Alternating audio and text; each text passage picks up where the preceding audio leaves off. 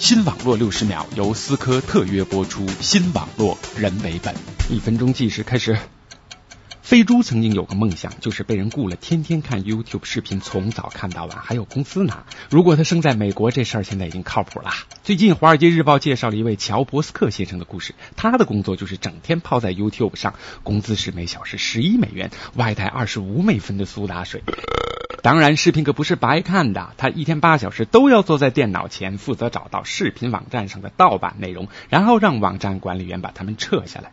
乔伯斯克所在的公司叫 BTSP，客户名单中就包括网民们恨之入骨的维亚康姆公司。每个月，BTSP 都要发出上百万份删除通知，而被删除的视频中就包括网民们喜闻乐见的乔恩斯图尔特天天秀和南方公园。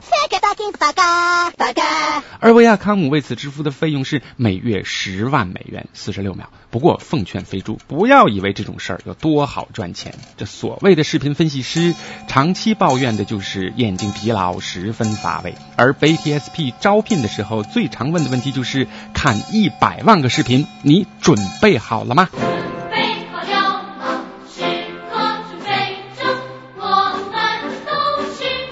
新网络六十秒由思科特约播出，新网络人为本。